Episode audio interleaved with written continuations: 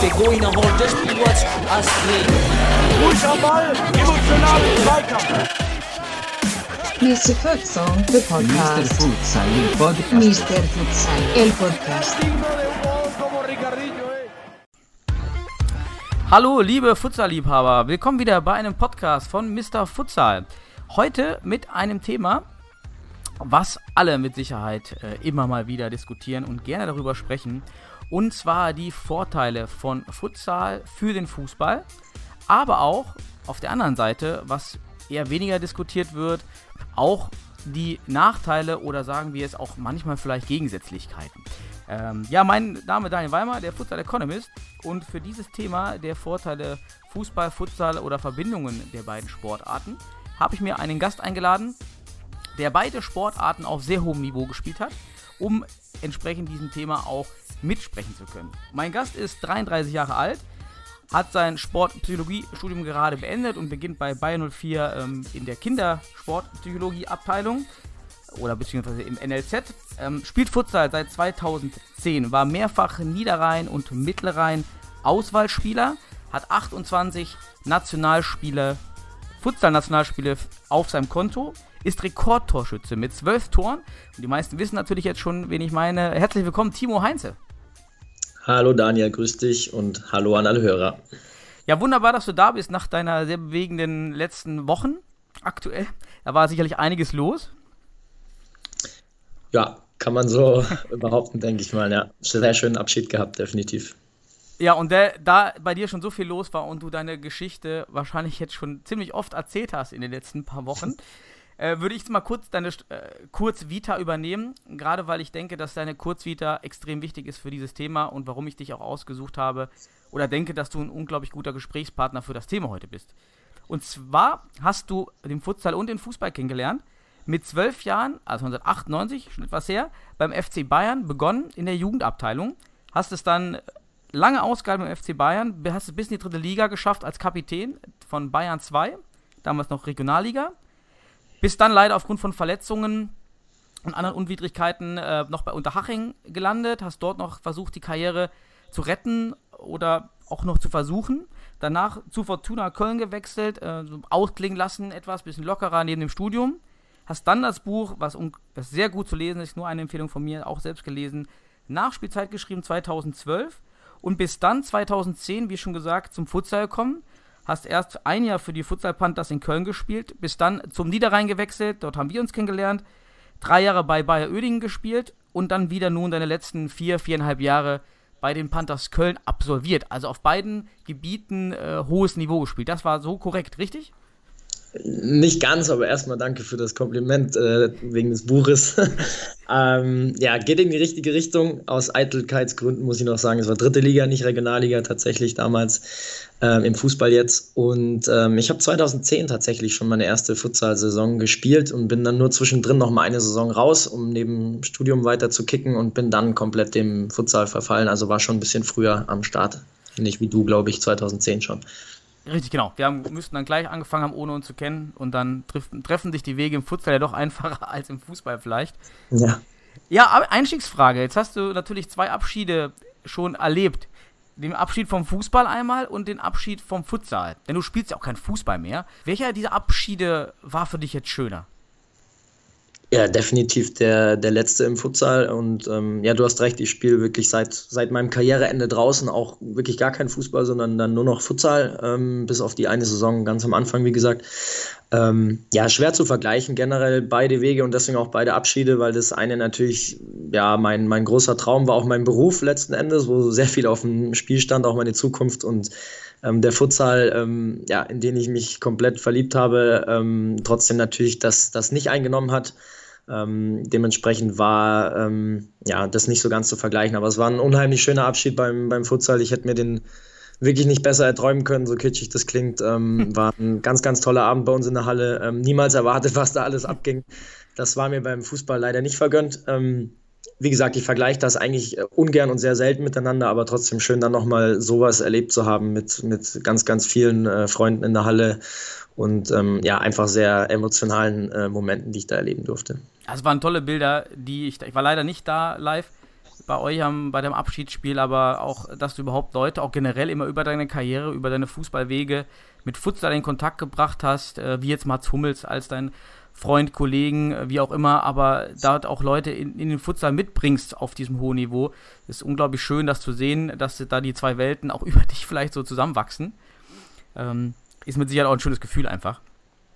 Nehme ich mal an. Ja, definitiv. Ähm, bei das jetzt wirklich äh, ja nicht nur in die Richtung geht. Natürlich war es cool und schön, dass, dass Mats gekommen ist, hat mich auch sehr gefreut, aber da war prinzipiell einfach aus meinem Kölner Umfeld viele, viele private Freunde da und meine Familie extra angereist. Ähm, das war einfach eine komplett runde Geschichte. Ähm, die Jungs aus dem Verein haben da Sachen abgezogen mit einem Video, das fast zehn Minuten ging mit Grußbotschaften von alten Weggefährten bis hin zu einem, zu einem Song, der dann den die ganze Halle gesungen hat, wo ich überhaupt nicht mehr drauf klarkam. Also das waren schon, waren schon sehr ergreifende Momente. Ähm, das sage ich jetzt auch mit ein bisschen Abstand, nicht nur so dahin. Das war schon äh, sehr emotional und hat mich dann äh, mehr als gepackt in, in dem Moment an dem Abend, ja. Hast du dir auch verdient. Timo, ich, ich habe dich auch mal als Co-Trainer so halb trainiert und als Mitspieler erlebt. Also äh, als Kämpfer und Leader und Anführer hast du es absolut verdient. Äh, habe mich da auch sehr gefreut über die Bilder. Danke und dir. dass du sozusagen jetzt auch einen schönen Abschied von der gesamten Karriere, der du dadurch bekommen hast. Äh, perfekt. Ja, die Zeit im Futsal und Fußball für unser Thema heute, diese Verbindung der beiden Welten. Sind das, würdest du sagen, dass du aus beiden Welten ungefähr gleich viele Erfahrungen, äh, also zeitlich gesehen, gewonnen hast? Du hast ja dem einen natürlich im Jugendbereich begonnen, im anderen nur im Erwachsenenbereich. Aber würdest du trotzdem sagen, dass du in beiden so das Gefühl hast, in beiden Welten gleichmäßig viel Erfahrung gemacht zu haben? Boah, das ist eine ganz äh, schwierige Frage. Also irgendwie ja. Ähm, aber ist auch wiederum schwer vergleichbar, weil ich Futsal natürlich nur im Erwachsenenalter gespielt habe. Ähm, ich habe angefangen, da war ich 24. Im Fußball spiele ich natürlich schon seit ich ein kleines Kind bin und professioneller eigentlich so seit ich zwölf bin bei Bayern München. Äh, von daher sind die, die Erlebnisse da extrem unterschiedlich, ähm, aber prägend, sagen wir es mal so, sind sie auf beiden Seiten allemal gewesen, in jeglicher Form. Ich glaube, so würde ich es einfach mal stehen lassen. Hört sich gut an und ich denke, das ist für das Thema auch ein guter Ausgangspunkt heute. Und da würde ich auch direkt in das Thema steigen, bevor wir jetzt lange um äh, den Fußball, Futsal herum reden. Und kommen wir direkt zu den Unterschieden und Gemeinsamkeiten. Das ist eine lange Diskussion, die du ja mit Sicherheit auch äh, mitbekommen hast oder auch selbst erlebt hast, als du in den Futsal mit eingestiegen bist und dann jeder äh, Hinweise hatte, wie man wo spielen sollte, wie man was machen sollte oder auch was man ablegen sollte an, an Habitus und ähm, Bewegungsmustern. Um, ähm, worauf ich gerne mal mit dir sprechen würde, sind technisch, taktische, aber auch körperlich äh, fitnessbezogene äh, Bewegungsmuster, Abläufe, die man im, von beiden lernen kann, aber auch die gegensätzlich sind. Und die erste Frage oder die erste Thematik dabei wäre zum Beispiel die Trainingsgestaltung. Du hast ja nun Fußball auf sehr hohem Niveau gesehen, Futsal relativ für Futsal auf hohem Niveau, trotzdem natürlich noch keine professionellen Strukturen. Aber was würdest du vielleicht sagen in Hinsicht der Trainingsgestaltung, wo ist beides äh, schon vergleichbar, aber wo ist vielleicht dann doch der Fußball gerade durch die Professionalisierung wahrscheinlich weiter und was bringt das für Besonderheiten auch wieder für hohes Niveau im Futsal, obwohl es nicht professionell ist? Hm, das ist gleich mal eine Einstiegsfrage, die recht tricky ist, weil ähm, Du hast es schon angesprochen, die Professionalität unterscheidet sich einfach noch grundlegend leider in Deutschland und ähm, einfach aus ganz praktischen Gründen hast du im, im, Fußball einfach deutlich mehr Zeit, deine, deine Sachen umzusetzen im Training. Also ich habe sieben, acht Mal im Schnitt trainiert früher plus Spielen und jetzt beim Futsal waren wir bei dreimal pro Woche plus Spiel und das ist, soweit ich weiß, in Deutschland schon sehr weit vorne mit dabei. Ja. Und dann hast du einfach im Futsal natürlich deutlich weniger Zeit, deine Inhalte da überall reinzupacken. Von daher würde ich mir da gar nicht mal um, unbedingt anmaßen wollen, das zu vergleichen für die Trainingsgestaltung an sich, weil den Trainern im Futsal da einfach ähm, Stand jetzt noch, ich denke, das wird sich auch ändern die nächsten Jahre, einfach weniger Zeit zur Verfügung steht. Und ähm, ja, ich muss dann zum Beispiel sagen, dass man Stand jetzt, wenn man wirklich ganz vorne mit dabei sein will und auch international irgendwie konkurrenzfähig, was als deutscher Spieler schon sehr schwierig ist momentan noch, ähm, dann musst du auch zusätzlich einfach für dich noch was machen, äh, weil das vom Trainingsaufwand, so wie er momentan im Futsal ist, eben noch nicht ganz reicht. Von daher eben auch schwierig, da die Trainingsgestaltung irgendwie zu monieren oder zu vergleichen mit dem Fußball. Ja, ist natürlich ein Aspekt, gerade die, die, die, die Hallenverfügbarkeit schränkt das natürlich ein, vielleicht noch nicht mal die Kapazitäten der Trainer oder der Spieler. Ähm, würdest du dann auch daraus vielleicht sogar auch sagen, dass manche Trainer vielleicht deshalb Probleme haben, weil sie ihre, ihre Erfahrung aus dem Fußball nicht komplett durchziehen können, weil eben die, die Gegebenheiten hinsichtlich der Trainingsteilnahme und der Möglichkeiten überhaupt nicht vergleichbar sind und dann vielleicht auch äh, vielleicht falsche Erwartungen haben und ihre Konzepte nicht so präsentieren können, wie sie es wollten im Fußball? Mm, sicherlich, ja. Also ich weiß jetzt gar nicht, ob die dann wirklich aus dem Fußball was darüber transportieren wollen oder sollten, aber einfach generell ihre Vorstellung vom Futsal, die, die sie haben oder die Philosophie, die sie einbringen wollen, ähm, soweit die eben vorhanden ist, ähm, ist eben schwierig in, in, sagen wir mal, ein bis drei Trainingseinheiten, so ist ja grob in Deutschland geregelt, gerade ähm, ja.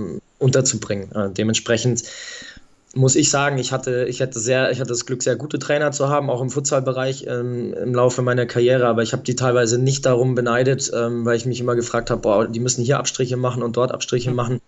Ähm, und ja, wäre, glaube ich, für mich nichts gewesen. Also ich war froh, dass ich auch, äh, als Spieler auf der Platte stand, ehrlich gesagt.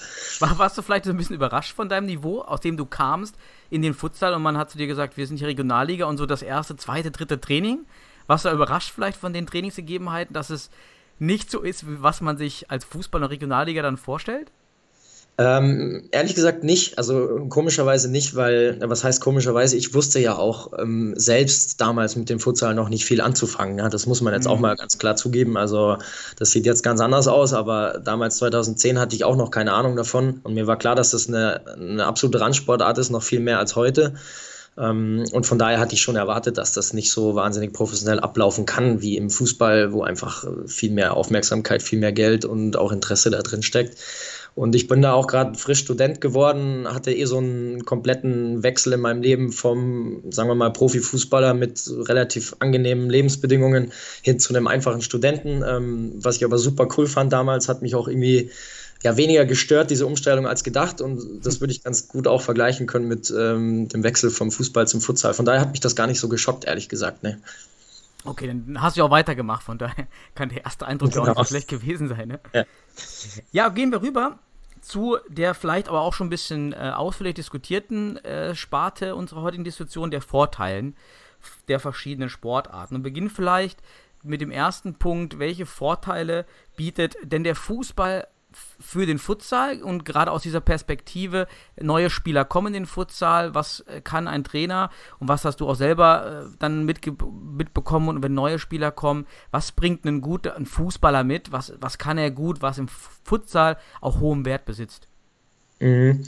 Ähm, kann natürlich eine sehr weitläufige Antwort werden, aber ich versuche es echt mal auf den Punkt zu bringen und das ist eigentlich das Schlagwort Grundlagen, das mir einfällt. Also du hast mhm. natürlich dadurch, dass du ähm, draußen relativ oder ein anständiger Fußballer warst, hast du trotzdem, äh, hast du natürlich schon einen Vorteil auch in der Halle in diesen ganzen Grundlagen. Das heißt, ganz simple Dinge, du kannst mit dem Ball umgehen, hast ein gutes Ballgefühl, du weißt, wie man einen vernünftigen Innenseitenpass spielt. Ähm, wie ein Doppelpass funktioniert, also in, in, in Richtung Timing, in Richtung ähm, Gefühl für die Stärke des Passes und solche, solche ja, Nichtigkeiten, so klingt das, aber die hast du natürlich ja, so aufgesogen eigentlich äh, in, in, deinem, in deiner Jugendausbildung.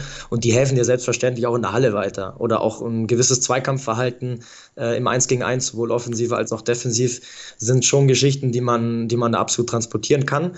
Ähm, aber meiner Meinung ist jetzt meine ganz subjektive Meinung eben eher im wirklichen Grundlagenbereich, ähm, Sobald es dann wirklich richtig spezifisch wird und Futsal auf einem höheren Level, dann hört es dann irgendwann auch auf mit den Vorteilen, die du da übertragen kannst. Aber für den Start natürlich ein Riesenvorteil, weil wenn du mal überlegst, es kommt einer, sagen wir mal vom Fechten, der seine ganze Zeit nur gefochten hat oder ähnliches, ist ja klar, dass der da erstmal Riesenprobleme hätte, überhaupt mit dem Ball umzugehen. Und wenn da ein Fußballer ankommt, also dann brauchen wir uns nicht drüber unterhalten, dass der da einen Riesenvorteil hat, klar. Aber irgendwo hört es dann halt auch ein bisschen auf, äh, ab einer gewissen Zeit. Auch vielleicht, dass man die Übungen direkt versteht. Also, wenn es auch Futsal-Trainingsübungen sind, aber trotzdem so ein Verständnis direkt kognitiv sozusagen das aufsaugen kann, was von den Übungen, wo der Ziel in einer Übung liegt. Das denke ich auch, ja. Ich meine, auch gewisse Passübungen ähneln sich dann natürlich schon ein bisschen. Ähm, oder wie du auch sagst, von den Abläufen prinzipiell hat man da ähm, schon definitiv einen Vorteil. Und ich kann sie eben auch hauptsächlich nur aus meiner Sicht beurteilen. Und ähm, ja, da würde ich jetzt lügen, wenn ich behaupten würde, dass, dass meine Fußballkarriere davor mir überhaupt nichts gebracht hätte im Futsal. Das wäre das wär absoluter Schwachsinn. Ähm, da bin ich natürlich auf einem, auf einem anderen Level ähm, gestartet. Hatte ich in dem Sinne das Glück, das ja. Ähm, aber wie gesagt, ich, ähm, ich vermute mal, dass du auch noch auf die Unterschiede zu sprechen kommen willst. Und da kommen Rosa Block kommt gleich. Ja, siehst du. Und da, äh, und da ja, unterscheiden sich dann die, die Sachen dann irgendwann schon ab einem gewissen Punkt. Aber gerade zum Start hast du dann natürlich schon äh, einen Vorteil, klar. Würdest du aus deiner, also kannst du natürlich jetzt nur passiv beurteilen, ähm, über andere, die, äh, du bist ja von einem ganz hohen Niveau Fußball in den Futsal gewechselt hättest und hast andere aber erlebt, die von einem niedrigeren Fußball-Ausbildungsniveau, Kreisliga, Bezirksliga, Landesliga, in den Futsal wechseln. Hast du vielleicht mal bemerkt, ob du aufgrund deiner sehr hohen Ausbildung noch mehr Vorteile hattest, was vielleicht nur in NLZs letztendlich auch vermittelt wird? Gibt es da irgendwas? Mm, sehr gute Frage. Ähm, muss ich kurz drüber nachdenken. Ich, ich glaube sogar, wenn ich ehrlich bin, eher nein. Also vielleicht, sagen wir mal in so Basics wie jetzt im Passspiel oder ähnlichem, dass man vielleicht noch einen Tick sicherer ist als jetzt der Spieler, der drei, vier Ligen weiter unten gespielt hat. Das könnte ich mir jetzt schon vorstellen, ohne da jetzt arrogant wirken zu wollen.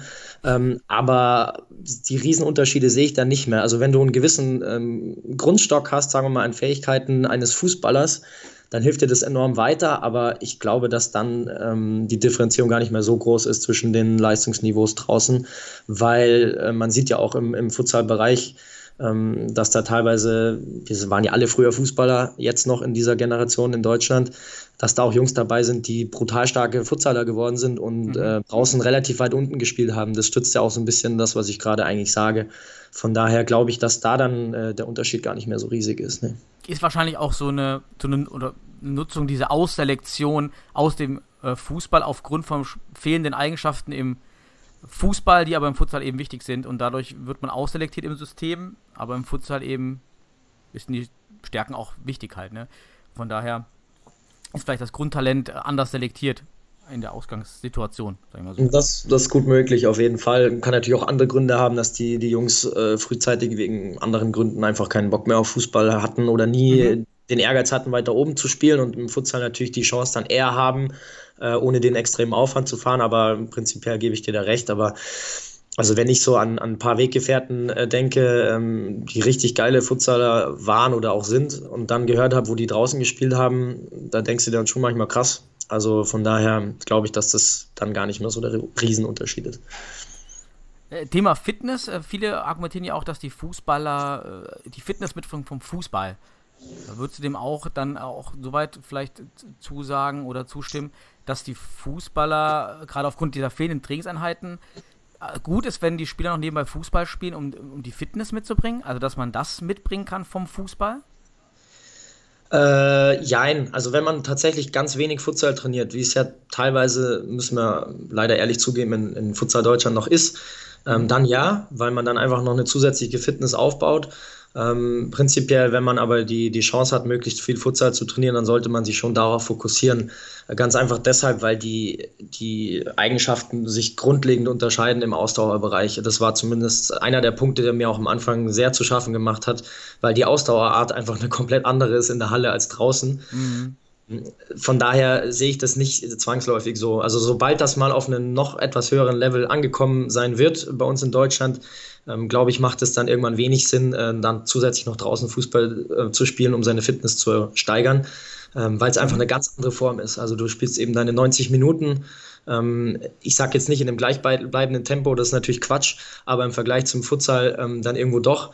Das ist natürlich viel, viel intensiver. Ähm, Sportwissenschaftler würden jetzt eben sagen, dass es eher in den anaeroben Bereich geht im Futsal natürlich, also viel schnellkräftiger du unterwegs bist Mhm. Und also ich muss auch sagen, als ich angefangen habe mit dem Futsal, ähm, braucht ja auch keiner zu denken, dass ich da alle rasiert hätte oder ähnliches. Also ich bin auch erstmal rumgelaufen und Nur die Grätsche, nur die Grätsche. Die gab es schon immer, tatsächlich. äh, die habe ich mir von draußen mit reingenommen, das ist richtig. Aber ansonsten, also ich habe gepumpt wie Maikäfer am Anfang, weil, weil man einfach diese, diese Belastung nicht gewohnt ist. Und andererseits habe ich jetzt zum Beispiel mit meinen 33 Lenzen überhaupt gar kein Problem mehr gehabt, ein Futsalspiel voll durchzuziehen. Aber ich möchte jetzt nicht wissen, was passiert, wenn ich 90 Minuten auf Platz stehen müsste. Also das ist mhm. umgekehrt dann auch ein Problem. Das kann man einfach in dem Sinne da ganz schwer vergleichen. Und die Umstellung ist ähm, tatsächlich schon gewaltig, meiner Meinung nach.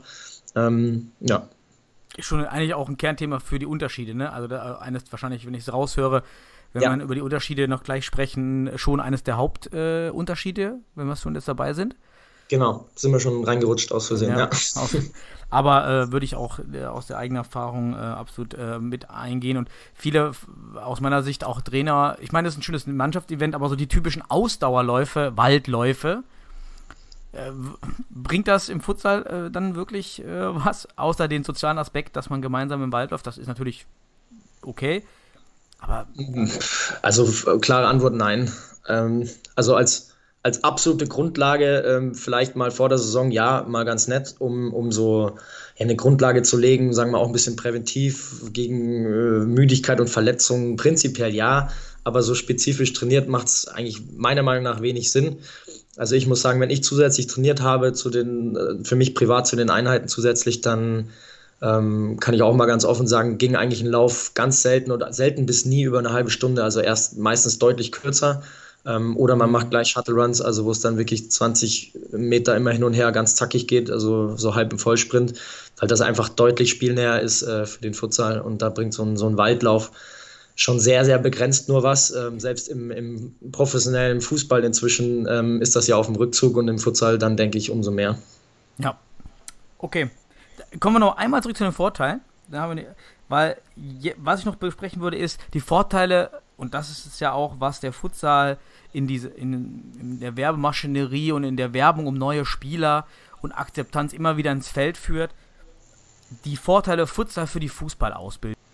Ja, also ich bin der Meinung, dass diese, diese Werbung, die du gerade genannt hast, dass die absolut berechtigt ist, ähm, weil wenn man das Spiel sich draußen betrachtet und ich schaue sehr, sehr viel Fußball auch noch, bin da immer auf dem Laufenden, ähm, Bundesliga und Premier League vor allem, Du siehst da immer noch diesen Trend, dass es immer schneller und immer enger wird auf begrenzteren Raum, aufgrund Pressing, Gegenpressing und so weiter. Ähm, und man einfach innerhalb kürzester Zeit handlungsschnell agieren muss, eine schnelle Lösung finden muss unter hohem Gegnerdruck. Ähm, und das ist ja wirklich eins zu eins Futsal, meiner Meinung nach. Äh, das mhm. ist was, was man auf jeden Fall sehr, sehr gut mit rausnehmen ähm, könnte. Ähm, von dem ich sicherlich auch profitiert hätte früher, wenn ich, wenn ich da ähm, schon öfter vielleicht mal Futsal gespielt hätte, oder könnte ich zumindest vermuten. Und gleichzeitig auch noch als zweiten Aspekt, den ich sehr wichtig finde, der aber auch irgendwie damit so ein bisschen zusammenhängt, die Ruhe am Ball. Hm, das klingt so ein bisschen, ja, man ist halt ruhig am Ball, aber es ist gerade auf hohem Level im Fußballbereich sehr, sehr wichtig, äh, dass du da nicht irgendwie in Panik gerätst und also da wirklich die, den Kopf oben behältst. Ähm, und dich nicht stressen lässt. Und nur das bist du eben noch gewohnt durch so Situationen mit hohem Druck und wenig Platz.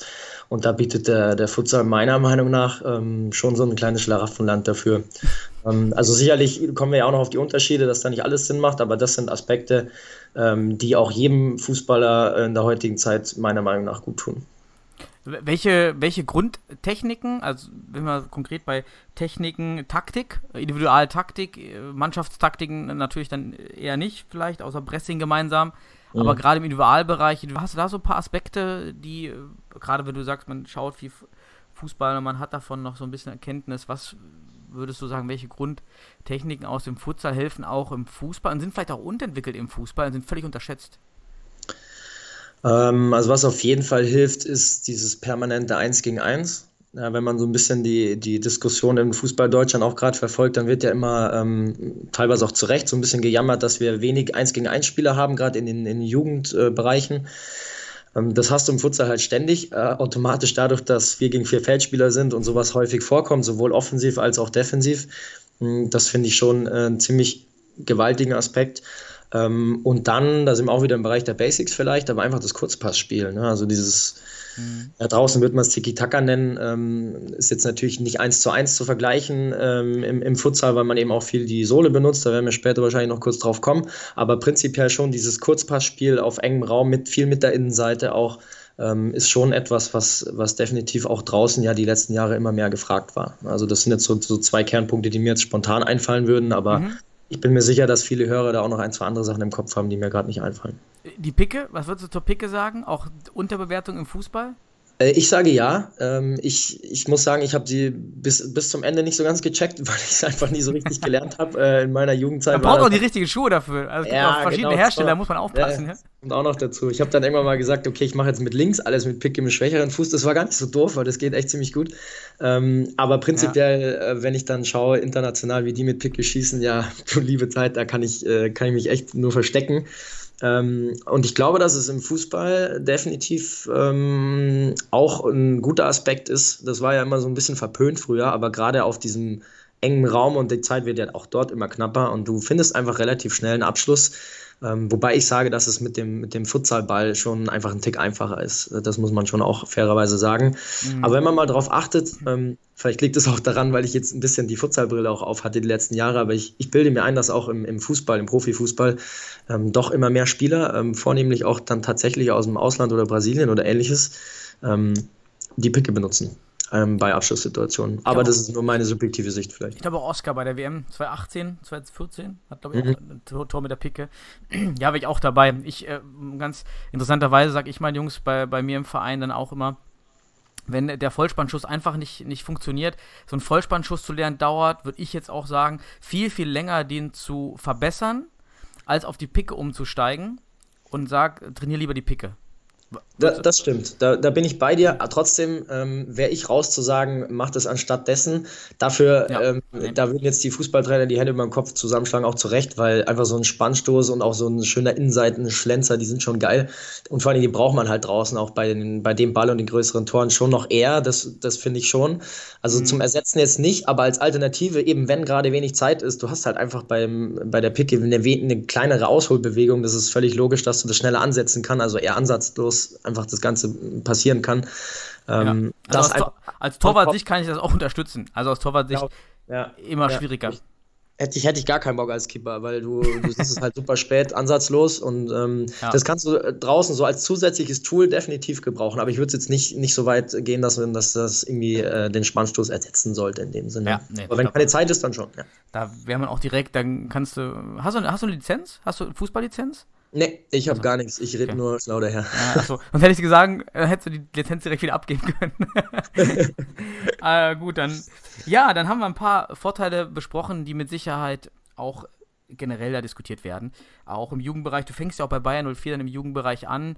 Da auch gerade im Jugendbereich, gerade diese Handlungsschnelligkeit, äh, Passsicherheit, das fördert das Ganze mit Sicherheit. Es gibt ja auch dieses Foninho, falls ihr das was sagt, dieses 3 gegen 3 mhm. auf 4 Tore. Mhm. Ja.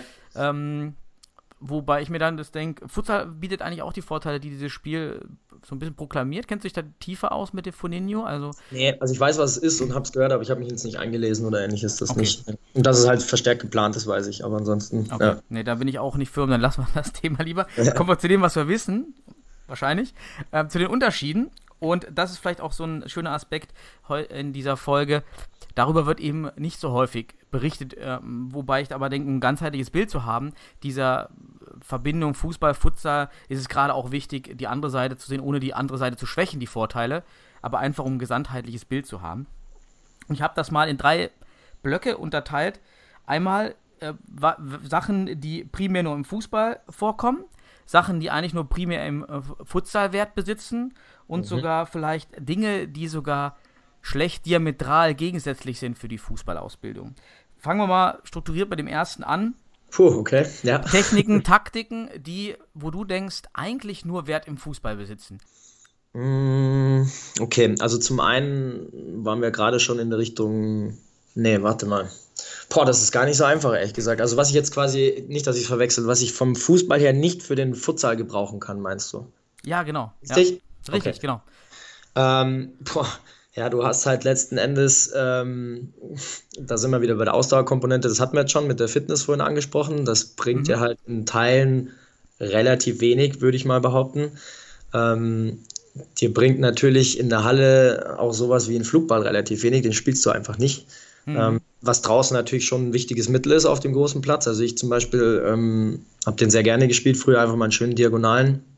Äh, das macht schon Spaß auch. Das bringt dir in der Halle nichts, da lupfst du ja eher, sage ich mal so. Also du spielst eher einen Chipball. Ähm, das würde jetzt mir Ja. mal spontan einfallen, dass, dass wenn, du, wenn du in der Halle da versuchst, mit dem Flugball anzukommen, ich habe am Anfang mal probiert, ähm, das bringt irgendwie nicht so viel. ähm, ja, ansonsten äh, irgendwie auch, was man sich logisch ein bisschen herleiten kann, ist, ja, du, du flankst logischerweise auch nicht. Ne? Ähm, also diese, diese hohen und weiten Geschichten äh, funktionieren natürlich in der Halle einfach nicht. Ähm, bist schon eher ein bisschen flacher unterwegs. Ähm, das sind so die, die Punkte, die mir jetzt mal spontan einfallen. Vielleicht hast du noch was? Weiß gerade nicht. Vielleicht auch so, also was ich immer vielleicht beobachte, was Fußballer immer gerne machen, ist auf der Ala-Seite einfach durchlaufen. Also dieses klassische Ball vorlegend, fünf Meter und Ja. dadurch aber den Kontakt zum Ball verlieren und dadurch auf diesem kurzen Raum eben die Kontrolle über den Ball nicht haben und damit auch keine Handlung mehr durchführen können, weil sich dann auch eben gerade auf der Ala-Position dann immer in die Ecken manövrieren des Spielfeldes und dann sich totspielen. Ja, das stimmt, aber auch das hängt ja so ein bisschen mit der Umgebung zusammen, weil du in der Halle auch gar nicht den Platz dafür hättest. Also es bringt dir ja auch gar nichts, den Ball zu weit vorzulegen. Ähm, genauso übrigens, was mir jetzt da auch noch einfällt in dem Zuge, dass du, du spielst natürlich auch äh, im Fußball viele, viele Pässe wirklich in den Raum ähm, des, Mhm. Geg- äh, des Mitspielers und weniger in den Fuß und schickst dann halt häufig mal steil. Äh, auch das wird in der Halle wiederum aufgrund des beschränkten Platzes und der Formation des Gegners halt relativ schwierig. Also wenn du da so ein so ein Leroy Sané mit einem, mit einem Schnittstellenpass steil schickst, dann läuft der halt gegen die Hallenwand letztendlich. Also das ist dann ähm, Ja. irgendwie auch, auch logisch, dass das nicht so viel Sinn macht. Ne? Ähm, Aber ich glaube, das sind, glaube ich, wichtige Sachen, die auch viele Fußballer gerade gewohnt sind, diese, diesen Pass in den Raum. Das stimmt, das stimmt. Also ich, ich erinnere mich auch, ich habe am Anfang auch immer, immer mal versucht, so einen Steckpass zu spielen, so einen Champions League-Pass. Ähm, aber der, der funktioniert ja gar nicht in der Halle. Da gibt es dann andere Champions League-Pässe, die Sinn machen, aber das ist dann seltener zumindest der, der Schnittstellenpass, es sei denn, vielleicht mal bei einem Konter aus der eigenen Hälfte, weil du eben dann entsprechenden Raum ähm, noch vor dir hast, aber das kommt, das kommt relativ selten vor. Ja, stimmt, das ist okay. ein ganz guter Punkt. Ja. Und ein Punkt, den ich noch habe, es gibt kein Abseits. Ich finde immer, Oh ja. ja. es gibt immer in der, so eine Diskussion wird das vergessen. Vergessen. Ja, Und- weil es so simpel ist, denkt man gar nicht mehr drüber Ja, und Ja. das, vielleicht äh, hast du auch das Gefühl, dass neue Spieler im Futsal, die gerade auf der Pivot-Position spielen, sobald man sagt, bitte bleib auf dem zweiten Pfosten, Ja. immer diesen Weg auf Ballhöhe machen. Und so ein bisschen meine Theorie ist, das kommt von diesem Abseits. Also ich muss ja wieder auf Ballhöhe kommen und nicht auf den zweiten Pfosten. Das fällt vielen immer irgendwie schwer. Und Ja. dass das eben dieses Reinlaufen, also was im Fußballteil wichtig ist, also erst im Abseits stehen und dann wieder aber im richtigen Moment rauslaufen, um den Weg zu, frei zu machen.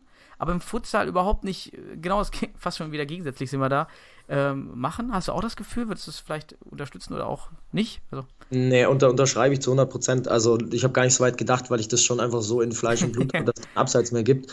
Ähm, aber du hast recht, das, das macht einen Riesenunterschied im, im Freilaufverhalten. Ich habe da lustigerweise, ich glaube, vor zwei, drei Wochen noch mit, mit, mit unserem Trainer ähm, bei den Panthers Köln drüber gesprochen. Weil der eben immer sagt, äh, oder auch, auch der ähm, Bundestrainer sagt das häufig, ähm, muss ich jetzt mal kurz so eitel anmerken, wenn ich ja meine Tore mache, ähm, die sind ja, die sind ja selten schön, das ist ja auch schon bekannt inzwischen. Äh, ich laufe einfach, einfach stumpf ähm, mit relativ viel Speed und wenn ich den Raum sehe, auf den zweiten Pfosten durch. Also das ist jetzt nicht immer, aber ich sag mal 70, 80 Prozent, wenn ich ehrlich bin, der Tore bei mir sind so gelaufen, ja. äh, weil ich irgendwann das auch nicht mehr so drin hatte mit, oh, Abseits oder irgendwas, aber am Anfang war das auch nicht so. Da, da denkst du gar nicht, dass das eigentlich möglich ist. Und ähm, auch als Pivot, was ich jetzt eher selten war, ähm, gebe ich dir recht, dass gerade die, die Neuen äh, ja, sich erst dran gewöhnen müssen, dass sie sich auch komplett vor dem Gegner postieren können. Ähm, aber mit der Zeit kriegt man das dann eigentlich, eigentlich schon rein und dann wird es irgendwann auch schön. Also dann fängt's, das sind, das ist zum Beispiel so eine, so eine Feinheit oder so eine scheinbare Feinheit, wo, wo dann der Futsal anfängt schön zu werden. Also wenn man wirklich dann das checkt und dann einfach mal merkt, ey, was da alles so drin steckt, wie zum Beispiel, hey, du spielst einfach einen Pass ähm, und läufst dann diagonal komplett in den freien Raum und machst vielleicht noch einen, einen Check und einen Richtungswechsel und bist komplett blank vom Torwart und äh, kannst angespielt werden, obwohl du eigentlich ja im Abseits, gestanden wirst. Und das, das, das, das ist dann einfach geil. Und ähm, ja, und, genau. es war nicht, und es war nicht Zufall. Es war Nee, genau. Das so ist wirklich dann gewollt, ja. einstudiert und du weißt irgendwie, das passiert. Und äh, lustigerweise, also Ähm, ich muss sagen, ich bin, bin bis jetzt noch ein bisschen überrascht, dass, dass sowas Simples in Anführungsstrichen auch auf hohem Level teilweise noch äh, funktioniert, selbst in Länderspielen gegen äh, gute Teams, dass man darüber Gefahr einfach ausstrahlen kann. Jeder, mhm. der das macht in der Mannschaft. Ähm, aber ja, ist ein guter ja. Punkt. Ähm, abseits hat man nicht, richtig. Genau. Ja, ich habe dann auch nur noch einmal Konter lauern im Fußball. Der Stürmer, der eben sich nicht zurückzieht auf Balllinie, sondern eher vorne als Stürmer weiterhin wartet und nicht wie der Pivo sich auch immer hinter die Balllinie zurückzieht. Und auf der anderen Seite vielleicht noch den Verteidiger hinter dem Mann stehen zu haben, gerade im, im Fußball und im Futsal äh, den Mann vielleicht vor dem Pivo eher stehen zu haben. Aber ja. okay, haben wir schon so viel gesprochen. Kommen wir zu der primär nur im Futsal wichtig. Also gibt es äh, Techniken, die oder Techniktaktiken, die du siehst, die, sind, die man lernt beim Futsal, die, die zentral wichtig sind, aber die eigentlich gar keinen Wert für den Fußball besitzen. Ja, also ganz charakteristisch, wobei auch ein bisschen mit Abstrichen ist die Sohle. Ähm, die geht im Fußball manchmal auch in manchen Situationen. Ähm, man sieht sie auch ab und zu. Ähm, mhm. Aber meistens macht sie nicht ganz so viel Sinn, muss man sagen, weil einfach der, der Ball äh, dafür zu groß ist und wenn man da seinen Fuß aufstellt, dann rutscht er halt da doch ganz gern mal durch auch. Ähm, im, Im Futsal natürlich absolut äh, charakteristisch, die Sohle ähm, zur Kontrolle des Balles zu nehmen. Ähm, auch da erinnere ich mich noch an die ersten Trainingseinheiten, obwohl es schon eine Weile her ist. Da war ich auch völlig irritiert und dachte mir, was soll denn der Scheiß jetzt? Und habe natürlich die Innenseite schon brav genommen. Ähm, mhm da relativ schnell von abgekommen, weil es einfach ähm, deutlich mehr Sinn so macht von der Kontrolle her. Und das würde ich jetzt mal als, als sehr wichtigen äh, Unterschied nennen, der, und das möchte ich aber auch mal betonen, ähm, deutlich einfacher zu lernen ist, als man sich das anfangs vorstellt. Also ich, ich äh, sehe dann oder höre dann oft, dass so ein bisschen die Nase gerümpft wird aus dem Fußballlager.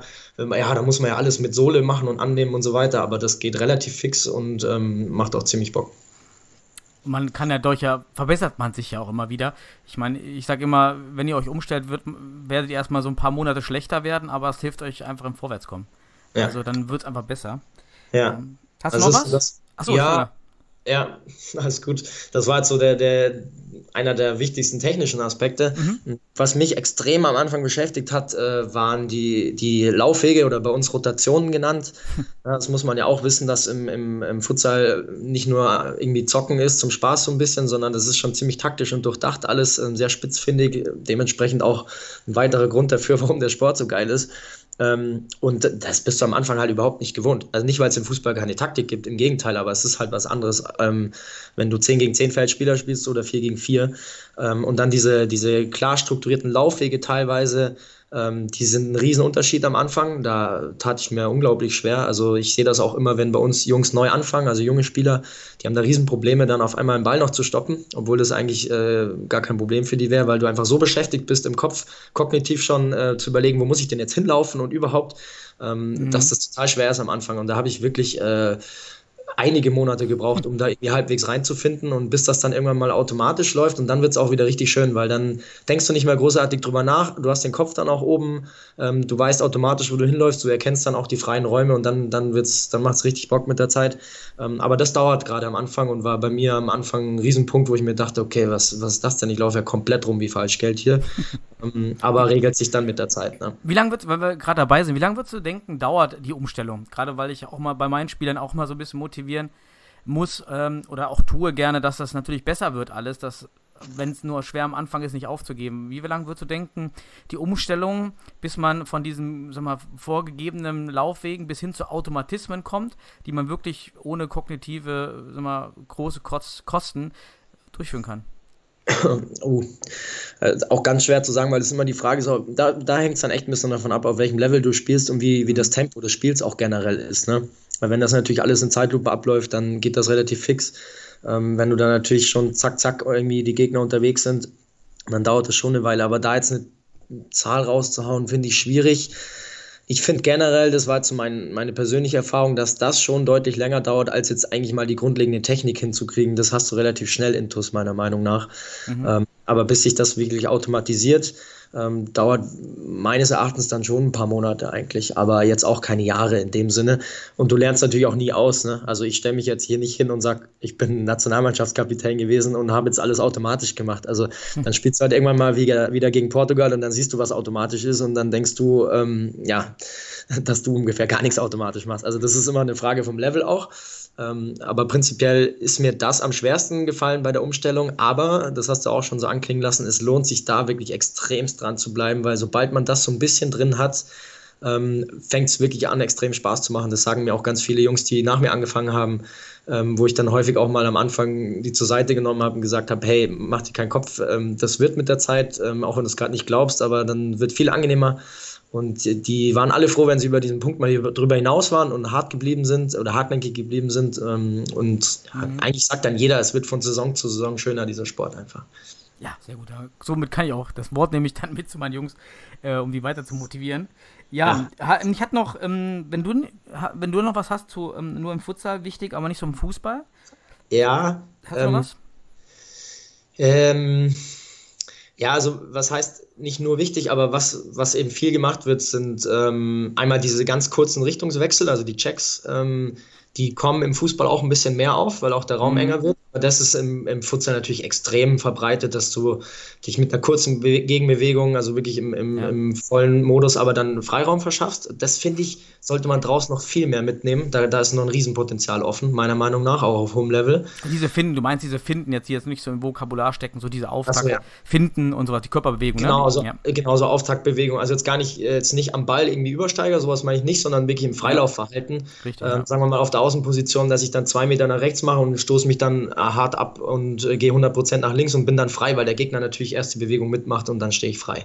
Und das sieht man im Futsal halt permanent, vor allen Dingen auf hohem Niveau äh, sind die Jungs da fast nur so unterwegs und ähm, das finde ich, kann man draußen auch gerade auf engem Raum noch viel, viel mehr nutzen.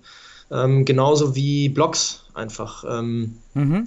im ja. Futsal doch verbreitet sind. Ähm, ein bisschen Basketball ähnlich halt auch, sage ich mal, nicht so extrem natürlich, aber geht schon so ein bisschen in die Richtung.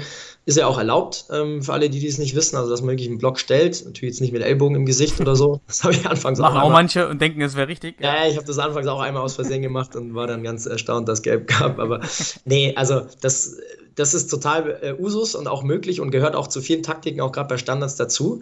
Ähm, und Stichwort Standards, das, das sieht man in der Bundesliga schon immer mehr, dass da auch mal geblockt wird.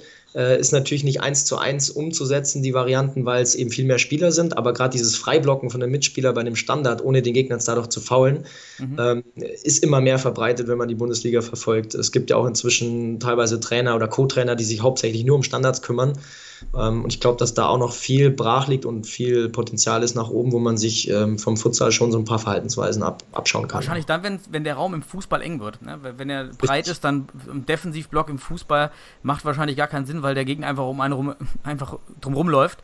Aber im Futsal genau. Äh, stelle ich ja. den Weg zu, der ist so eng, äh, da ist es schwer jetzt, um zum Laufen. Aber ähm, ja, diese Blocks sind, äh, hätte ich jetzt auch auf der Liste gehabt als was Wichtiges. Ja, und, und, das ist ja bei Standardsituationen auch eher gegeben, dass es relativ äh, eng ist, weil ansonsten gebe ich dir recht, ja. wenn du sonst prinzipiell beim, bei einem normalen Fußballangriff dann ständig einen Block laufen willst, äh, du läufst ja dann meistens mit 10 Meter Anlauf an, das sieht der andere ja schon drei Sekunden vorher und lacht ja. dich halt aus und läuft an dir vorbei, das bringt natürlich nichts. Ähm, aber wie du sagst, wenn sich dann irgendwie mal so ein bisschen ähm, enger gestaltet wie bei Standards, finde ich das schon gut und man sieht es, wie gesagt, auch immer häufiger ja, in, spannend. Band. Ja. ja. da kann man sicherlich was mitnehmen, das stimmt.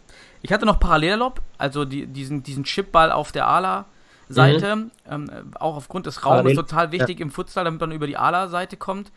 Aber im Fußball, da bist du vielleicht auch jetzt eher äh, firmer als ich, ist, ist diese Variante dieses Chips über den Verteidiger, über den, über den Fuß in den Lauf, kommt vor, aber selten, weil man ja auch oft, oft, oft mehr Platz hat wahrscheinlich, oder? Weil man, weil man mehr Platz hat, ja, und weil es viel schwieriger ist teilweise. Also gerade diesen, äh, wenn, du, wenn du die klassische Parallela meinst, also den Lob, die Linie entlang, mhm, genau. stehst du meistens sogar ähm, 90 Grad selbst dazu. Also eigentlich guckst du meistens zur Mitte und spielst den dann so mit dem Außenbein quasi 90 Grad rüber. Ja. Das wird mit dem großen Ball tatsächlich sehr schwierig, ähm, in, das in der schnellen Situation zu machen. Da ist der kleinere Futsal einfach besser zu, zu kontrollieren. Ich glaube, dass das auch mit, mit reinspielt letzten Endes. Ja, letzter Hauptblock, ähm, machen wir vielleicht äh, kurz, aber ich finde es spannend, weil du in dem Bereich arbeitest, Sportpsychologie. Welche Unterschiede oder Gemeinsamkeiten siehst du im sportpsychologischen Bereich, äh, in, in welcher Art sich da vielleicht was anderes ergibt, was wichtig ist im Futsal auch zu wissen, was anders wirkt als im Fußball? Ja, wenn man zum Beispiel die, die Pausengestaltung sieht, das ist ein Riesenunterschied, macht ähm, psychologisch auch einen großen Unterschied für dich als Spieler. Ähm, das, das war auch ein Punkt, wo ich mich umstellen äh, musste am Anfang du bist eben beim Futsal jetzt in der Halle permanent ähm, online, wie man so neudeutsch immer sagt. Also du musst ständig aufnahmefähig sein. Du hast ja auch ständig die, die, die Pille am, am Fuß, also kriegst ständig einen Pass. Du kannst dich halt nie rausziehen mal zwischendrin. Äh, das geht gar nicht. Also du bist da dann jetzt, sagen wir mal, zwei, drei, vier Minuten am Stück da drauf. Das klingt jetzt nicht viel, aber da bist du auch wirklich komplett zu 100 Prozent fokussiert und kannst auch an gar nichts anderes denken. Ähm, während das beim Fußball natürlich ein bisschen anders aussieht, wenn du 90 Minuten spielst. Ähm, auch da musst du natürlich permanent scannen, was ist los. Aber ich sage jetzt mal, wenn ich früher als Außenverteidiger, was ich am Ende gespielt habe, oder auch dann auch mal als Sechser, wie auch immer, wenn der Ball mal ganz auf der anderen Seite war, ähm, ja, dann kannst du schon mal kurz durchatmen. Ne? Oder wenn der mhm. Ball mal irgendwie in die Zuschauerränge fliegt, beim Futsal geht es ja deutlich schneller, dass es weitergeht, da kannst du dir einfacher mal zwischendrin deine Pausen nehmen und einfach mal runterfahren, vielleicht auch mal durchatmen, tatsächlich ganz bewusst, ähm, was auch immer man dafür St Strategien hat. Da fange ich jetzt nicht an von zu erzählen, weil sonst haben wir noch drei Stunden. Das hast du natürlich äh, beim Fußball eher die Möglichkeit, aber wiederum beim Futsal hast du ja durch den fliegenden Wechsel auch eine Zeit immer auf der Bank, wo du komplett runterfahren kannst. Also wo du auch gar nichts mehr scannen musst, wo du auch wirklich, klar, meistens schaust du das Spiel an, weil es dich schon interessiert, aber in der Regel kannst du natürlich für dich auch komplett runterfahren in der Zeit. Und das macht schon äh, in der Pausengestaltung in, im Sinne auch von ähm, ja, Akkus aufladen, auch den Fokus vielleicht neu einrichten, Konzentration wieder zu erlangen, macht es einen riesen Unterschied, denn mhm kein Mensch kann so lange konzentriert sein, auch keine 90 Minuten am Stück, das geht nicht. Das heißt, du musst dir immer zwischendrin deine Pausen setzen, ob du willst oder nicht. Und ist dann vielleicht äh, natürlich, wenn du eh fliegend wechselst und mal draußen sitzt, ein, ein bisschen einfacher im, im, im, Futsal in dem Bereich. Ist ja vielleicht auch ein gutes Argument gegen die, gegen die Dauerspieler, äh, die immer, die einfach nicht wechseln wollen und mit dem Argument, sie sind ja fit, aber das geht auf eine andere Ebene. Also ich kann fit sein, aber vielleicht trotzdem kognitiv überlastet sein, sodass meine Entscheidungen nicht optimal sind. Absolut, ähm, gebe ich dir recht. Ähm, ich, ich war aber auch immer so gerade in der Liga, dass ich möglichst lange immer spielen wollte. Also von daher ähm, triffst du mich mit dieser Aussage bestimmt auch. Andererseits sage ich da auch wieder, das hängt so ein bisschen auch wiederum mit der Fitness zusammen, so blöd das klingt, aber du weißt auch, wenn du fitter bist, dann bist du kognitiv auch ein bisschen aufnahmefähiger und kannst natürlich mehr wahrnehmen. Also das kann man pauschal auch nicht so sagen, aber ich gebe dir recht, das ist eine Komponente, die häufig vernachlässigt wird über die körperliche hinaus, dass man auch kognitiv dann mal irgendwann vielleicht äh, übersättigt ja. ist, sage ich mal. Aber man kann natürlich auch mal im Futsal kurz, äh, wenn der Ball mal im Aus ist und so, ist jetzt nicht so, dass man da nicht kurz mal durchatmen kann, aber es ist ein Riesenunterschied zum Fußball draußen, würde ich, würde ich definitiv behaupten und ähm, hat auch einfach zur Folge, dass man sich da andere ähm, ja, Strategien zurechtlegt oder vielleicht auch andere Routinen, um damit umzugehen. Ja. Ich, also gerade Standards finde ich jetzt gerade, weil ich also jetzt viel mit, mit in meinem Verein ist gerade viel mit neuen Spielern jetzt auch ähm, trainiere, die jetzt noch, noch nicht so lange im Futsal sind. Gerade das finde ich immer kognitiv schwierig anscheinend, dieses Umschalten von ähm, Spiel und dann Standards. Im Futsal heißt ja Ausball heißt direkt eine neue Situation. Also direktes Umschalten, Standardsituation, Variante durchspielen. Ja. Was im Fußball überhaupt nicht Einwurf ist Einwurf. Ähm, also das finde ich, das fällt vielen, habe ich das Gefühl, schwer kognitiv, da diesen Schalter immer umzulegen. Absolut. Aber, Sehe ich genauso. Also bei Standards ist das extrem, aber auch generell sind die Unterbrechungen beim Fußball einfach länger. Ich behaupte auch, dass da mehr am Boden gelegen wird und mehr Unterbrechungen sind als beim Futsal, ähm, wo es einfach viel schneller weitergeht und dann durch die Vier-Sekunden-Regel, du hast es gerade angesprochen, ähm, ist da nicht viel mit, mit äh, Nachdenken und Runterfahren. Ähm, geht halt nur ganz, ganz selten, während im Fußball du da ständig irgendwelche Nischen findest, wenn du willst, um, um das für dich geregelt zu kriegen. Ja, also dann hast du noch einen Tipp vielleicht für die Bank, wenn man rausgeht? Irgendwie gibt es da so Textbuche-Tipps. Also wenn ich jetzt als Spieler auf die Bank komme, wie kann ich mich mental, soll ich äh, am besten Kopfhörer aufsetzen, die Augen schließen? Also gibt es da so mentale Tricks, die man machen könnte, um sein mentales, kognitives Potenzial... Von deiner, von der eigenen, deiner eigenen Stimmung ab ja. Ja, also von deiner Aktivierung, wie du gerade drauf bist, natürlich auch, wie es läuft und so. Ich meine, wenn alles äh, super ist, dich interessiert ja auch das Spiel, dann guckst du natürlich, was machen deine Jungs, du fieberst ja auch mit, das ist klar. Ja. Ähm, trotzdem ist es einfach eine Pausensituation und ähm, Fokus ist erstmal, dass du, dass du dich wirklich erholst. Ne? Mhm. Und ähm, gerade wenn es auch mal schlecht läuft, also gerade nach einem schlechten Intervall, das ist jetzt ähm, nichts, was man machen muss, ist kein Zwang für jeden, aber es tut vielen gut, äh, mir im Übrigen auch. Ich habe es auch an ein paar schon weitergeben dürfen ähm, dass man da schon so eine kleine Atemübung zum Beispiel macht, ohne da jetzt, dass ich sage, du sollst dich im Schneidersitz da hinsetzen und meditieren. Das meine ich jetzt nicht unbedingt, aber. Wird auch schön aussehen, aber. Ja, ich weiß nicht, ob man dann irgendwie einen, einen Teamfoul kriegt oder so, keine Ahnung, aber ähm, das jetzt nicht, aber einfach mal ganz bewusst, äh, simplen Trick, den, den viele auch schon unbewusst machen. Einfach mal kurz die Augen schließen für ein paar Sekunden und tief auf die Atmung achten und durchatmen für sich, um so einfach den Akku wieder aufzuladen und die Augen wieder aufzumachen und einfach wieder mehr im Hier und Jetzt zu sein und fokussiert zu sein äh, wirkt manchmal tatsächlich Wunder und da sind eben mhm. so, so Pausen wie auf der Bank ähm, Gold wert dafür, dass man die vielleicht für sowas auch mal nutzt. Aber wie gesagt, braucht man auch nicht immer, brauche ich auch nicht immer. Wenn es super läuft, dann vielleicht nicht. Aber wenn ich mal sehr angespannt bin oder es lief gerade irgendwie schlecht im letzten Intervall, dann, dann hat mir persönlich das zum Beispiel sehr geholfen und ich weiß auch von dem einen oder anderen Spieler, dass das äh, definitiv eine Hilfe sein kann. Ja, ist ein wunderbarer Tipp. Den kann ich jetzt direkt auch, äh, gebe ich direkt weiter. äh, ja. Auch an mich selber so, nach meinem Comeback. Und, äh, ja. ja. Mach, mach gerne, weil es sind, das sind auch Sachen, die, das ist ja nichts, was man großartig erlernen muss. Das macht man teilweise, wie gesagt, eh unbewusst und jeder kann sich mal auf seinen Atem fokussieren und die Augen zuzumachen und es schaut dann auch keiner blöd an in der Halle. Es checkt in der Regel auch niemand. Ähm, von daher einfach mal ausprobieren, ja. Ja, nee, sehr guter Tipp. Und ich glaube, von dieser Tipp, von dieser Tipp-Situation würde ich zur Abschlussfrage rübergehen, weil das, da habe ich mir auch so eher so als Tipp aufgeschrieben, vielleicht an Spieler, die jetzt neu in den Futsal kommen aus deiner Erfahrung heraus, was wären äh, so Grundtechniken oder Grundsachen, die man, auf die man sich am Anfang spezialisieren sollte, um möglichst schnell im Futsal erfolgreich zu sein? Und was, das hast du schon mal angesprochen, parallel Fußball, Futsal. Also wann würdest du sagen, sollte man doch nur eins machen? Ja, also einmal der Tipp, was sollte man sich fokussieren am Anfang in der Technik, Taktikumstellung? Mhm. Ja, dann das Parallelspiel. Mm, also tatsächlich die technisch die Sohle. Also dass man da wirklich sich am Anfang zwingt. Das ist komisch, fühlt sich am Anfang komisch an, aber wird dann irgendwann komplett automatisiert und ist, man sieht auch, dass besser ist, ist einfach die Sohle, dass man ähm, oft, man kriegt es am Anfang dann meistens gesagt, hey, nimm doch mal eher die Sohle. Man merkt es auch am Anfang gar nicht, dass man immer die Innenseite nimmt zum Stoppen. Ähm, dass man da einfach verstärkten Fokus drauf liegt, macht das Spiel ähm, relativ schnell viel einfacher, auch wenn es erst ungewohnt ist, ähm, weil man dadurch einfach mehr Kontrolle hat und dadurch einen besseren Überblick hat und wiederum dadurch eben auch eher diese, diese Laufwege und Rotation lernen kann. Also das wäre so mein Hinweis dafür. Und die zweite Frage, jetzt bei meinem Lava-Flash habe ich ganz vergessen, war, Ach so, ähm, ob, äh, also ob man, also wann sollte man das Parallelspielen einstellen, wo man also, ah. also der Mehrnutzen nur Futsal zu spielen, ist doch wichtiger als noch Fußball parallel. Ja, das, das kann ich, kann und möchte ich pauschal nicht beantworten, weil das muss jeder für sich selbst wissen. Also bei mir war es ja so, dass ich nie zwei Paar Stiefel parallel gemacht habe, ähm, weil ich einfach auch den, den Futsal ähm, damals schon möglichst professionell betreiben wollte. Ähm, als dann mit Nationalmannschaft dazu kam, war das sowieso keine Frage mehr. Aber das war meine individuelle Entscheidung. Ich verstehe auch andere Jungs, dass die am Futsal, äh, Fußball hängen. Das ist genauso eine tolle Sportart, also kann ich ja auch sagen und beurteilen. Ähm, man muss auch ganz, ganz offen äh, zugeben, viele brauchen natürlich auch oder wollen so ein bisschen Geld nebenbei verdienen, ne, letzten Endes. Ähm, das tut natürlich schon auch ganz gut, gerade als Student, wenn du da noch ein bisschen was nebenher verdienst, was im, im Futsal jetzt erst anfängt. Also es wird auch passieren die nächsten Jahre, aber es läuft ja erst an. Ist natürlich auch mit einem Punkt. Von daher will ich mir das gar nicht anmaßen und rausnehmen, zu sagen, hey, ihr sollt nur Futsal spielen. Ähm, Fakt ist, wenn das jetzt professioneller wird mit der Bundesliga demnächst und äh, hoffentlich generell die nächsten Jahre, ähm, dann werden es wahrscheinlich äh, irgendwann nur noch Jungs sein, die nur noch Futsal machen und das betreiben, um wirklich dann das jeweilig nötige Level zu erreichen. Zumindest hoffe ich, dass der Sport sich so entwickelt, dass das nötig sein wird, sage ich mal so.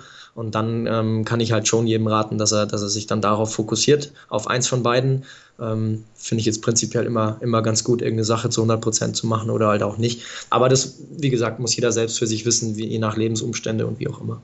Ja, wunderbares Schlusswort. Äh, muss jeder für sich selber sehen, auch die Futsal, äh, alles sich selber entscheiden. Ist ein toller Sport. Hast du, glaube ich, hier viel Werbung gemacht. Und ja, da wären wir am Ende.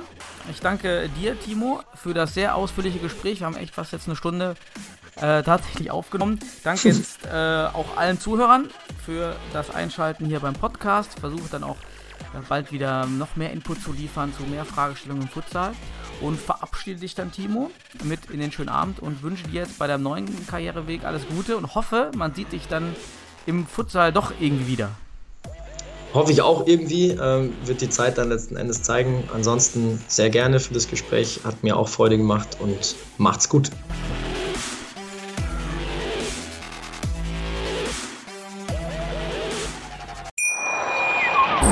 Wie baut man eine harmonische Beziehung zu seinem Hund auf? Puh, gar nicht so leicht. Und deshalb frage ich nach, wie es anderen Hundeeltern gelingt, beziehungsweise wie die daran arbeiten. Bei Iswas Dog reden wir dann drüber. Alle 14 Tage neu mit mir, Malte Asmus und unserer Expertin für eine harmonische Mensch-Hund-Beziehung, Melanie Lippisch. Iswas Dog mit Malte Asmus. Überall, wo es Podcasts gibt.